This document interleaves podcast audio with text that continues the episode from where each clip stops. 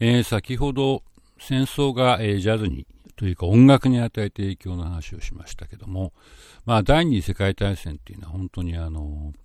まあ、それまでの、えー、世界の歴史の中で一番規模の大きな戦争で、まあ、第三次世界大戦は幸いなことにそれから70年以上経ってまだ起きてませんけども、まあ、世界中が戦争に巻き込まれて、そうですね、えー、1939年から数えると6年ですよね。6年間、えー、世界が戦争の真っ只中にいて、たくさんの人が亡くなって、えー、たくさんのお金が費やされてしまったという、えー、戦争ですね。で、ウィキペディアで第二次世界大戦っていう、これもまあ非常に長い記事なんですけども、ざーっと見といてください。あの、どんな戦争だったかっていうのはわかるかと思います。で、あの、まあ、アメリカが、まあ、ジャズの、えー、本場というかね、生まれた国なんで、アメリカを中心にちょっと話をしますけども、あの、まあ、アメリカは1941年の12月の、えー、7日まで、戦争をしてなかったわけですね。えー、ヨーロッパで、えー、ナチスドイツとイギリス、フランス、えー、あとソビエト連邦ですね、今のロシアなどが戦ってたわけですけども、えー、まあ、アメリカはそれまでは、えー、兵を出さなかった。えー、しかし、えー、ドイツと日本は、えー、同盟を組んでおりまして、で日本はあの1930年代はずっと中国大陸に進出してたわけですね、まあ、中国を侵略していたと言っていいと思いますけども、でそれに対して、まああの世界の、えー、他の国、まあ、ドイツとイタリア以外の国はみんな反対してですね、でまあ、いろいろ、え、日本のその中国への侵略を止めるために、まあ、いろんなことをしたわけですね。で結局、それで、えー、アメリカとの関係が極めて悪くなり、えー、日本の、えー、航空機、戦闘機とかね、爆撃機がハワイのアメリカ海軍の基地に行って、えー、戦争が始まるわけです。で、そうなって、えーまあ、アメリカの国内も戦争一色になるわけですけども、えーまあ、日本はですね、えまあ、アメリカの音楽ですから、え、ジャズっていうのはまあとんでもない敵の音楽だから禁止みたいになっちゃうわけですね。で、あの、まあ、そうは言っても、ジャズバンドの形で、えー、日本の民謡とかね、日本の古い曲とか、まあ、日本人が作った曲だったらやってもよかったんで、えー、まあ、日本に数、えー、少なかったんですけども、まあ、ジャズミュージシャンもいましたから、彼らはそうやってアメリカのジャズソングじゃない曲をジャズ風にアレンジして、え演奏はできたみたいです。で、一方アメリカっていうのはまあジャズ発祥の国ですからね。でしかもジャズっていうのは、え、ある意味、なんて言うんでしょう。えー、まあ白人と黒人と言っちゃっていいかな、当時は。え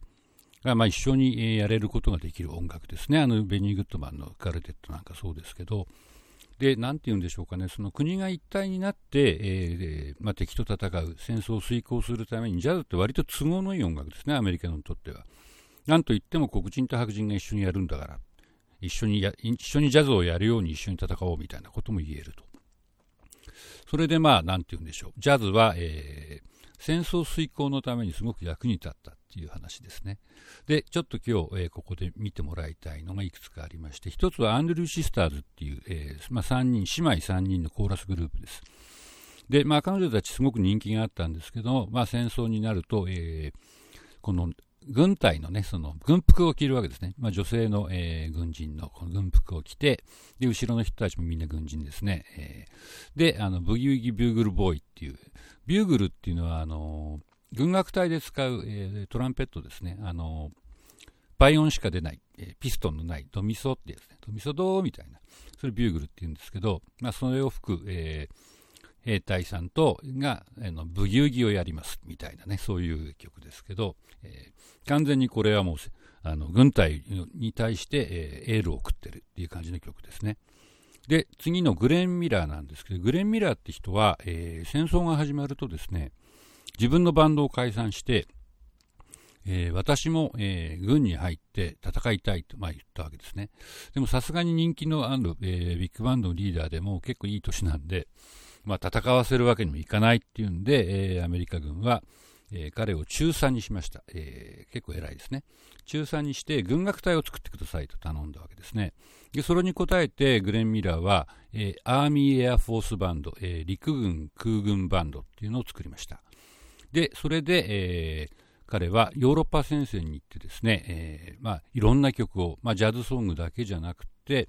えー、まあ、アメリカのフォークソングだとかクラシックの曲だとかもちろんそのマーチとかそういうのを演奏してそのヨーロッパ戦線で戦うアメリカ軍を、えー、励ますというか慰問したんですね。で、えーと、聞いてもらうのは「ムーンライト・スレナーデ」っていう、まあえー、グレン・ミラーの代表的な、えー、バラードの曲をその Air Force Band Air Force Band っての弦楽器も入っていてすごく大きなバンドなんですけどもそれでやってる映像です。でちなみにグレン・ミラーは1944年に、えー、イギリスから、えー、フランスに向かって、えーまあ、その軍の仕事っていうかね軍楽隊の仕事で、えー、飛行機に乗っている時に行方不明になりました。おそらく、まあ、ドイツ軍の飛行機に撃墜されたんでしょうね。あのでまあ、生死不明というかあの遺体とか見つかってないんですけども、まあ、1944年に、まあ、戦死したと言われております。で次はビング・クロスビーっていう、まあ、当時、えー、非常に人気のあった歌手ですね。あの俳優でもあったんですけど、まあ、国民的アイドルですが彼が、えー、1944年もうかなりこれ戦争がもう末期っていうかね一番厳しくなってる時期ですけども「The Road to Victory、えー、勝利への道」っていう曲を歌ってます。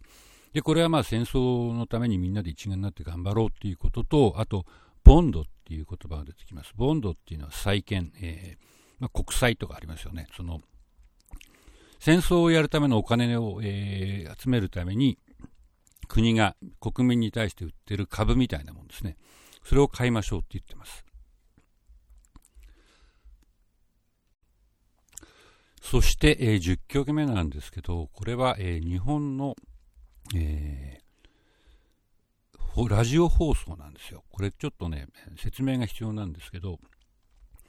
えー、日本ではもう、えー、ジャズは禁止になったわけですけども、えー、アメリカ軍で太平洋の島々で、まあ、日本と戦ってる人たちがいっぱい来てるわけですよね。えー、まあ、なんて言うんでしょうか。ミクロネシアとかね、ポリネシアとか。で、そういうと、そういうところにいるアメリカ軍兵士のために、謀略放送っていうのをやったんですね。まあ、NHK の、えー、アナウンサーたちが。謀略放送って何かっていうと、英語の堪能な人を集めてきて、英語で、えー、ディスクジョッキーをやるわけです。ラジオ番組を。それで、えー、まあ、ジャズをね、たくさんかける。ジャズとかそのポップミュージックですね、アメリカの。えー、まあ、彼らにとってすごい懐かしい音楽をたくさんかけて、それで、あなたの軍は、アメリカは実はもう負けてんのよっていう。早く降伏しなさいっていうことをずっと言うわけですね。本当は勝ってるんですけどね、アメリカ。でもみんな、ね、あのすぐ死んじゃうんだからこんなことやってても早く降伏して国に帰って恋人と楽しくやりましょうよみたいなことを言うわけですね。まあ、それと、えー、あとあなたの恋人は今頃、えー、国、あの故郷で他の人と仲良くしてるのよみたいなことを言って不安に陥れる。まあ、そんなことをやった。で、これはまあなんか、なんていうんですかね、いわゆるプロパガンダっていうんですかね、そのアメリカ軍の兵士の戦意を喪失させるための手なんですね。で、それを、えー、NHK からですね、やったんですけども、その、えー、その声が入っている、これは映像です。えーアメリカの、アメリカ軍はその女の人たち、何人かいた、えー、アナウンサーのことを東京ローズっていう名前で呼んで、実はすごく楽しみにしていたみたいですね。つまり若い女の人がいろいろ囁いて、しかもジャズを聴かせてくれる。ですごく楽しみにしていたっていうすごく皮肉な話があるんですけどもそれでですねその東京ローズっていうのは、えー、結局英語がペラペラじゃなきゃダメなんで当時そんなにいないですよね。あのみんな、えー、アメリカ国籍を持って両親が日本人っていう人たちなんですよ。でつまりその日本からアメリカに渡ってえー、日本人同士で結婚してアメリカ国籍を取ってアメリカに住んでる人っていうのは、まあ、いるわけですね。それはあの、えー、一世っていうんですね。あので、その子供たちっていうのは2世ですね。アメリカで生まれ育って、でも両親は日本人。えー、しかしネイティブタンっていうかね、その母国語というか母語は、えーまあ、英語と、えーまあ、親が喋ってる日本語。バイリンガルですね。しかしまあ学校とか友達はみんな英語ですから、まあ、英語の方がうまいんですよ。でそういう人たちのうちの、えー、多くがですねある時期になると、えー、日本に帰ってくる帰ってくるっていうのは、まあ、親戚がいるわけですね、おじさん、おばさんとか。で、日本に行って、えーとまあ、日本のその女性、えー、としての、えー、たしなみみたいなものを学んできなさいって言って、日本にな、まあ、2年とか3年とかいるってことが多かったんですけど、で、その行ってる途中で戦争になっちゃって、アメリカに帰れなくなっちゃった人たちっているわけですね。で、まあ、そういう人たちが多く雇われて、その、まあ、英語ペラペラですから、えー、このディスクジョッキーをやれと、え、言われたわけです。で、まあ、その中の一人が、えー、相葉とぐりだきのさんという人で、そのこの方は、えー、日本人2世のアメリカ国籍を持った人で、えー、やっぱり日本に帰ってきてて帰れなくなっちゃった人なんですけども、で、この人は、えー、まあ、東京ローズの一人だったんですけども、戦争が終わった後にですね、私が東京ローズでしたって、まあ、言っちゃったんですね。それでなんかすごくこう評判になってアメリカの新聞とか、えー、雑誌に出るようになったんだけどでアメリカ軍は、えー、じゃあこいつはアメリカ国籍を持ってるのにそんなことしたのかってこれ日本国籍持ったら別に問題にならないんですけどアメリカ国籍を持ってるのにアメリカ軍を陥れるような行為をしたっていうんで、えー、逮捕されちゃって国家反逆罪っていう非常に重い罪をかぶ着せられてですねであのまあ後で恩赦になったんですけども、まあ、刑務所に入れられてしまったっていう、まあ、そういう悲劇があるんですけども、えー、まあ、そういうバックグラウンドを持ったその東京ローズの声っていうのを聞いてみてください。